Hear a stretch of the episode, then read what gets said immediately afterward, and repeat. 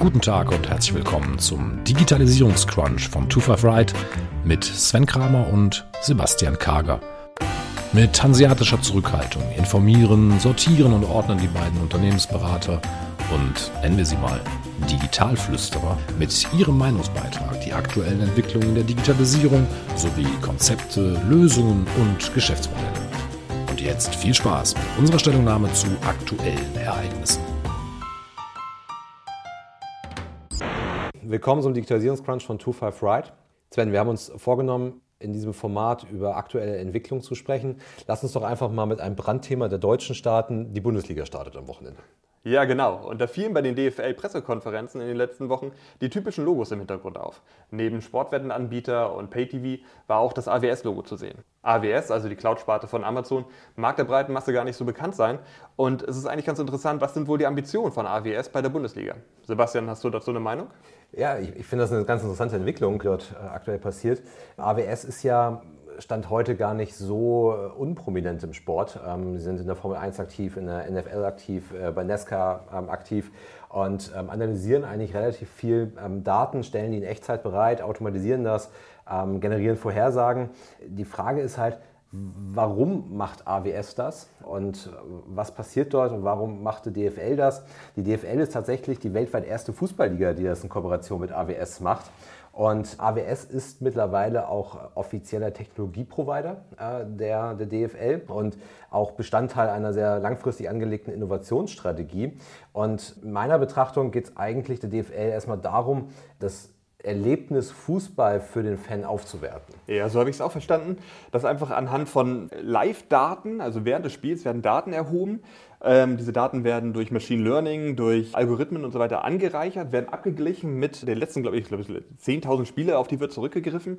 Und daraus werden dann halt Statistiken abgeleitet, es werden Vorhersagen abgeleitet, wie zum Beispiel, wann ist irgendwie das nächste Tor zu erwarten. Es gibt Heatmaps, wo sich welche Spieler äh, befinden. Und das soll halt dem Zuschauer bereitgestellt werden. Soweit ich weiß, gibt es schon eine Zusammenarbeit zwischen AWS und DFL seit 2015. Da hat man angefangen, erste Teile äh, der Operations in die Cloud zu übertragen. Aber Anfang des Jahres gab es dann diese Pressemitteilung, dass man hier stärker eingreifen genau, es ging, glaube ich, mit der Rückrunde ging es halt los. Äh, da wurden die ersten Analysen gefahren ähm, darüber. Es bleibt halt interessant, wo sich das halt hinentwickelt. Bisher ist es, glaube ich, in der, in der Bundesliga noch ein bisschen unprominent äh, gefahren. Äh, in, in Serien wie der Formel 1 oder bei Nesca wird das schon äh, jetzt seit einigen Jahren deutlich äh, intensiver gemacht. Interessant ist für mich, ob es bei der ob das bei dem Interesse, das Fußballerlebnis aufzuwerten durch die DFL bleibt. Ich könnte mir sehr gut vorstellen, dass halt die Vereine sich halt auch in diese Richtung halt entwickeln, diese Daten halt von der, von der DFL bekommen oder vielleicht auch diese Daten vielleicht auch sogar kaufen können. Wer weiß, vielleicht bekommt der Trainer sogar auf der Spielerbank nachher die, die Daten halt in Echtzeit zur Verfügung gestellt. Sobald ähm, die Laufperformance einer gewissen Person geringer wird, äh, ja. könnte es ja sein, diese Person halt auszuwechseln. Das bleibt interessant abzuwarten, was da passiert. Wirklich spannend ist es ja, was macht eigentlich Amazon damit und welches Interesse verfolgt eigentlich Amazon damit? Weil warum zeigen Sie AWS auf einer Werbewand? Dass das irgendwie beim du meinst, warum zeigen Sie nicht Amazon, sondern AWS? Ja, genau. Es ist ja, wenn da jetzt Adidas steht äh, als Sportartikelhersteller, ja. dann bin ich ja als Privatkonsument im Stadion, ähm, im Fernsehen ja dazu geneigt, mir vielleicht das Trikot meines Lieblingsspielers dann anschließend zu kaufen. Was ich ja aber nicht mache, ist, dass ich dann als Privatkonsument anschließend sage, ich wollte schon mal Machine Learning machen oder jetzt ein Chineses einsetzen. Also das mache ich ja dann nun nicht. Und was sind die Ambitionen äh, eines, eines AWS dort? Das ist mir noch nicht ganz, ganz klar ja. und ähm, deswegen auf jeden Fall ein Thema, was man, was man beobachten muss. Weil letztendlich könnte halt die DFL auch einfach ähm, dafür bezahlen. Ähm, gibt Gut. so eine Pressemitteilung raus und dann, ja, dann wissen wir von anderen äh, Fußballvereinen, das ist ganz gerne so, wenn man halt mit denen gemeinsam auch ein Projekt macht, dann wird man auch mal mit Bandenwerbung bezahlt. Hier kann es natürlich auch sein, dass es einfach in dem, in dem Paket mit dabei war, dass man sagt, okay, dann kann man sich auch entsprechend positionieren. Aber auf der anderen Seite, AWS selber hat natürlich auch ein sehr starkes Marketing, ähm, das vorangetrieben wird. Zum Abschluss von so einer AWS-Konferenz gibt es jedes Mal immer so ein größeres Festival. Das war jetzt diesmal offen, auch für andere Besucher. Das wurde auch groß von AWS gesponsert und kommuniziert, auch in den Medien.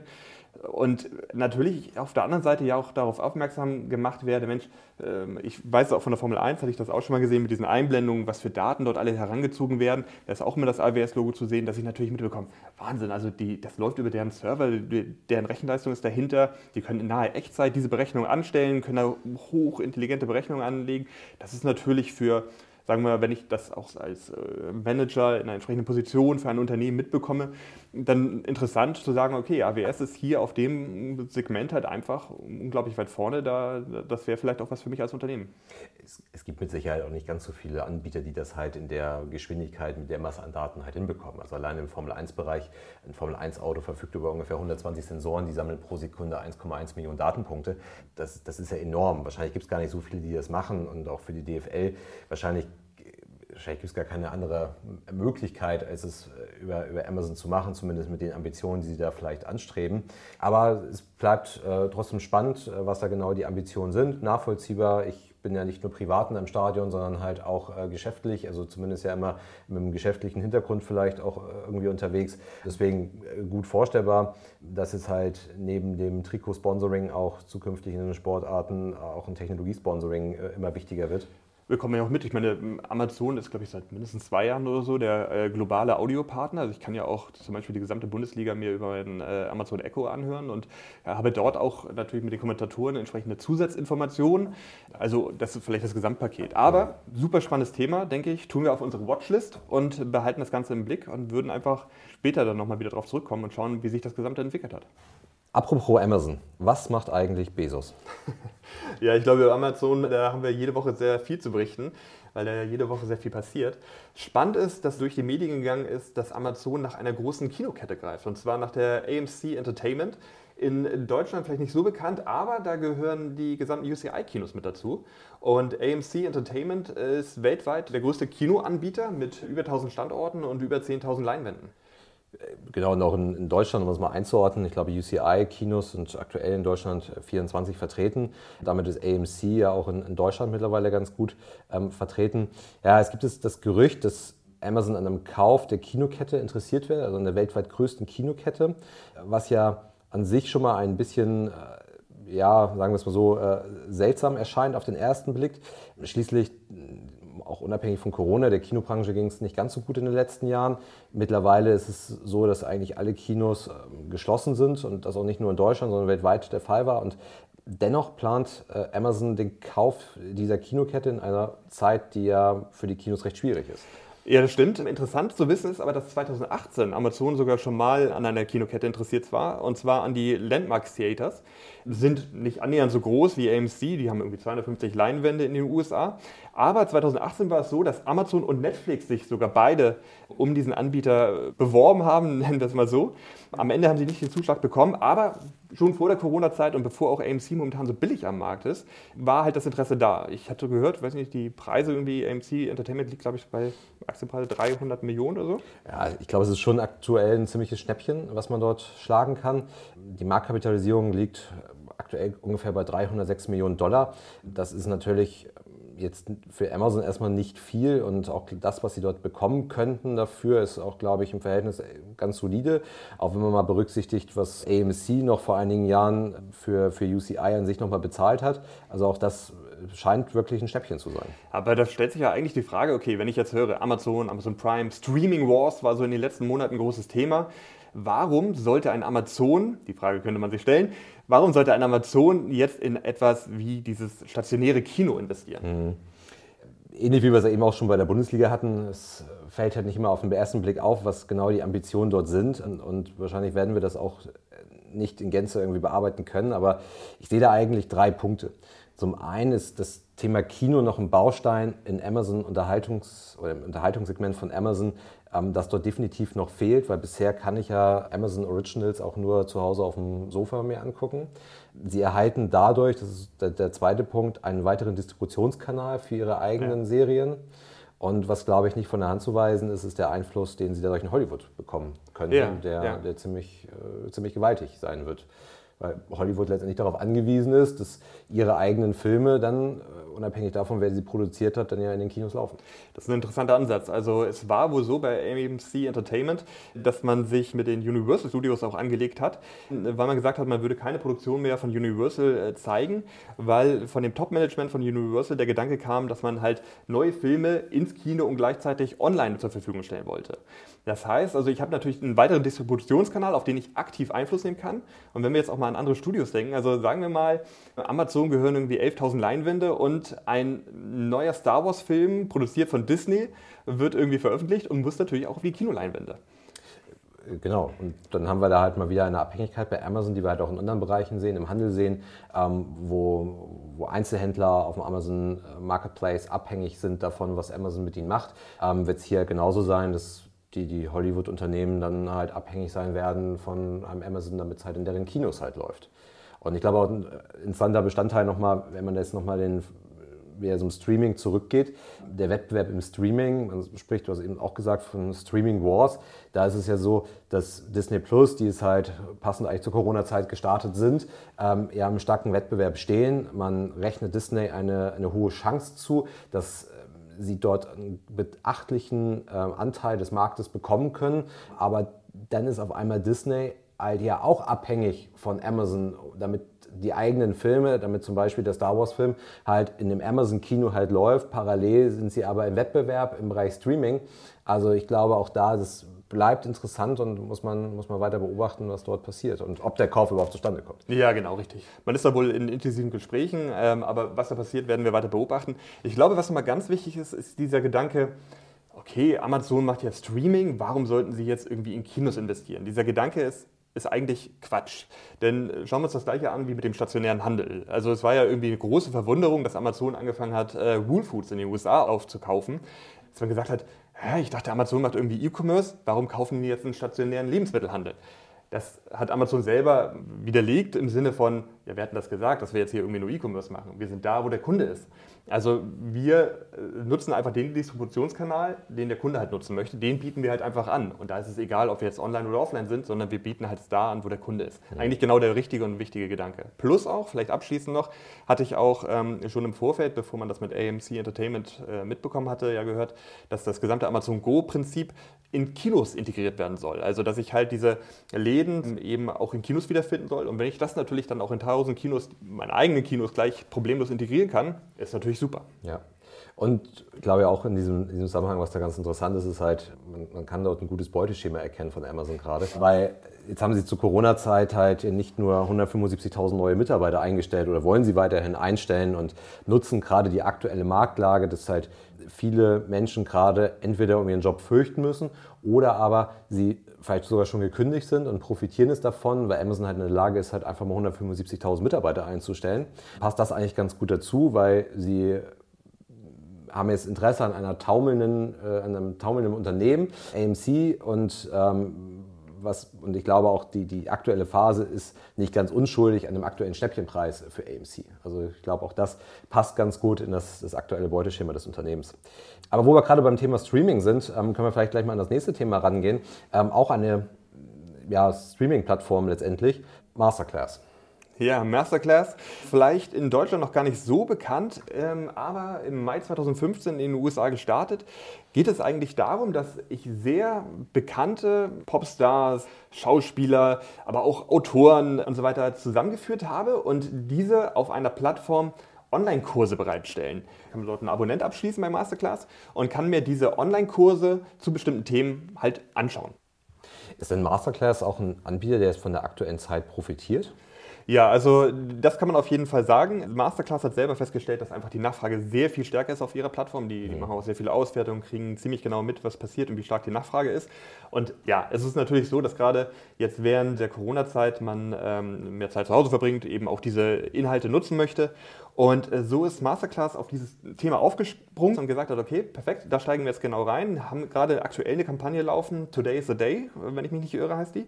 Und es ist so, dass sie jetzt im März, April so viel Geld in Werbung gesteckt haben wie im gesamten letzten Jahr 2019. Also im letzten Jahr 2019 waren das 6,25 Millionen äh, US-Dollar und das haben sie jetzt innerhalb von zwei Monaten ausgegeben. Und mit ein Grund davon ist einfach auch, dass Werbung sehr billig geworden ist. Weil man mal beobachten muss, ob der Markt sich weiterhin so entwickelt, der Werbemarkt, aber ähm, macht, macht definitiv erstmal Sinn. Aber sie sind ja noch relativ klein. Also ich hatte gesehen, dass sie es um die 80, also sie schreiben 80 plus, aber 80 also um die 80 äh, Masterclass haben, ja. die ja jeweils so 20 Videos jeweils umfassen. Von, wenn ich da richtig informiert bin, jedes Video so um die 10 Minuten lang ist, ist ja dann, also ich hätte es mehr erwartet. Ja, ja. Würde ich auch sagen. Also sie haben natürlich wirkliche Hochkaräter damit drauf. Es soll angeblich gar nicht so schwer gewesen sein, die dafür zu gewinnen. Also äh, man, es gibt da keine konkreten Zahlen, aber man munkelt, dass halt einer dort eine, also sie bekommen wohl alle die gleiche Gage und pro Class gibt es 100.000 US-Dollar plus 30 Prozent am Umsatz an dieser Klasse. Mhm. Und es ist wohl so, dass die, ähm, diejenigen, die dort diese Klassen geben, ähm, so stark mm, davon überzeugt sind, ihr Wissen einfach weiterzugeben, dass sie das dann auch wieder Freunden empfehlen und so weiter. Und ähm, also ist, das ganze Geschäftsmodell läuft wohl von selber, aber dadurch, dass du halt auf wirklich bekannte Namen setzt, hast du eben auch nur eine gewisse Menge an Personen, auf die du zurückgreifen kannst. Zumal es ja auch sehr aufwendig produziert ist. Ja, ja, es ist sehr aufwendig produziert. Also wir haben da mal ein paar Bilder gesehen, wirklich ja, höchste Studioqualität. Ja. ja. Ach so, vielleicht abschließend noch dazu. Man selber hat bei diesen Classes gar nicht die Möglichkeit, jetzt in eine große Interaktion mit dieser Person zu treten. Aber daran wird jetzt auch immer mehr gearbeitet, dass ich halt dann zum Beispiel äh, mit anderen Teilnehmern an diesen Klassen mich austauschen kann und dass dort herum eine Art Community entsteht. Schauen wir mal, wie sich das entwickelt. Wenn nicht jetzt zu dieser aktuellen Zeit, wahrscheinlich gibt es keine bessere Zeit, um auf den E-Learning-Markt mit aufzusteigen. Mhm. Ja. Okay. Ja, ein weiteres Thema heute soll nochmal sein Airbnb. Während die meisten Digitalunternehmen ja ähm, aktuell ganz gut von der Krise profitieren können oder zumindest einigermaßen gut durch die Krise durchkommen, scheint es bei Airbnb aktuell ein wenig anders auszusehen. Ja, genau. Also letzte Woche ging eine E-Mail von dem CEO Brian Chesky an seine Mitarbeiter, dass man sich wirklich von 25 Prozent der Mitarbeiter, das sind knapp äh, 1900 Mitarbeiter weltweit, dass man sich von diesen äh, Kollegen äh, leider verabschieden muss, da einfach natürlich bekannterweise der Tourismusmarkt komplett eingebrochen ist.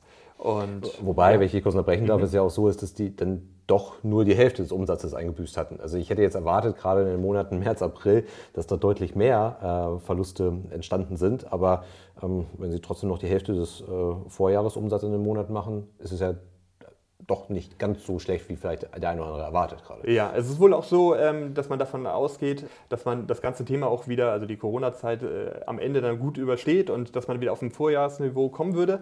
Obwohl, guter Punkt, Vorjahresniveau, denn Ende 2019 sah es auch schon gar nicht so gut aus bei Airbnb. Airbnb wollte eigentlich auch an die Börse gehen dieses Jahr, ähm, aber die Zahlen Ende 2019 waren auch schon nicht so gut. Und so hat man jetzt in diesem Zuge überlegt, also nicht nur diese 1900 Mitarbeiter erstmal freizustellen, sondern auch man sich auf sein Kerngeschäft konzentrieren möchte. Man möchte halt gerade die Entlassungen, die sie jetzt halt anstreben, halt in Bereichen wie zum Beispiel Transportation oder Studios, durchführen. Ich glaube, das sind einige Bereiche, wo viele noch nicht mehr wussten, dass die überhaupt in diesen Bereichen aktiv sind. Ja, richtig, genau. Also genau, Sie wollen sich auf Ihr Kerngeschäft konzentrieren. Das ist natürlich das Vermieten von entsprechenden Wohnungen. Aber daneben hatten Sie noch weitere Geschäftsmodelle, wie zum Beispiel, dass Sie sehr professionell Content produzieren. Das war mit Ihren Airbnb Studios. Oder dass Sie eben auch so eine Airbnb Hotels und Lux Segment hatten. In dem Bereich wollen Sie das Vorhaben nur ein bisschen runterfahren. Was das Thema Transportation und Studios angeht, ist es wohl so, dass Sie es wirklich erstmal pausieren oder aussetzen wollen. Ja. Ergänzen muss man dazu aber noch sagen, also wer es glaubt, dass äh, Airbnb finanzielle Probleme hat, das ist dann doch nicht so. Wurde nochmal angekündigt, dass jüngst eine Finanzspritze nochmal erfolgen sollte in Höhe von einer Milliarde Dollar. Ähm, wurde Anfang April angekündigt, primär von den Investoren Silver Lake und Sixth Street ähm, wohl gegeben wurde. Die Marktbewertung fiel zwar um 9 Milliarden auf jetzt nur noch 26 Milliarden, aber ich glaube, Finanzprobleme äh, hat Airbnb in naher Zukunft noch nicht, wenn die, wenn die Newsmeldung da vielleicht ähm, ein bisschen ein äh, bisschen was anderes sagen. Obwohl sonst hätte sich da vielleicht ein neues Geschäftsmodell entwickelt für Airbnb. Titel in der Süddeutschen war, wenn der Gatte nur noch nervt. Ein japanischer Unternehmer vermietet Zimmer an Leute, die es mit dem vermeintlichen großen Liebe zu Hause nicht mehr aushalten. Für seine eigene Beziehung kommt der Service jedoch zu spät. Also wer jetzt in Corona-Zeiten Homeoffice mit seinem Partner machen muss, man hat festgestellt, in vielen Ländern steigt die Scheidungsrate wegen Corona erheblich an. Ja, ich hatte das auch gehört. Ich glaube, dieser Japaner, der hat dann auch ein Unternehmen daraus ge ja, gegründet. Ja. Nicht sonderlich viele Transaktionen bisher gemacht, aber ähm, vielleicht entsteht da ja auch noch für Airbnb das eine oder andere äh, lukrative Geschäftsmodell. Ja. Das sollen die Themen mal für diese Woche gewesen sein. Weitere Informationen findet ihr in den Shownotes oder auf der 25 Website auf 25r-digital.com. Äh, Vielen Dank fürs Zuhören. Hoffentlich bis zum nächsten Mal. Wir freuen uns. Mach's gut. Ja. Tschüss. Der Digitalisierungscrunch ist eine Produktion von 25 Ride. Die Herren Kager und Kramer sind Gründer des erfolgreichen Beratungsunternehmens LeakOne, aus dem 2020 die 25R Digital GmbH entsprang. 25 Ride Digital ist eine exklusive Best-Practice-Plattform für Unternehmer, Entscheider und Macher in der digitalen Businesswelt. Sie liefert Inspiration, Impulse, Know-how und Networking für digitale Themen. Lernen Sie uns kennen unter 25r-digital.com.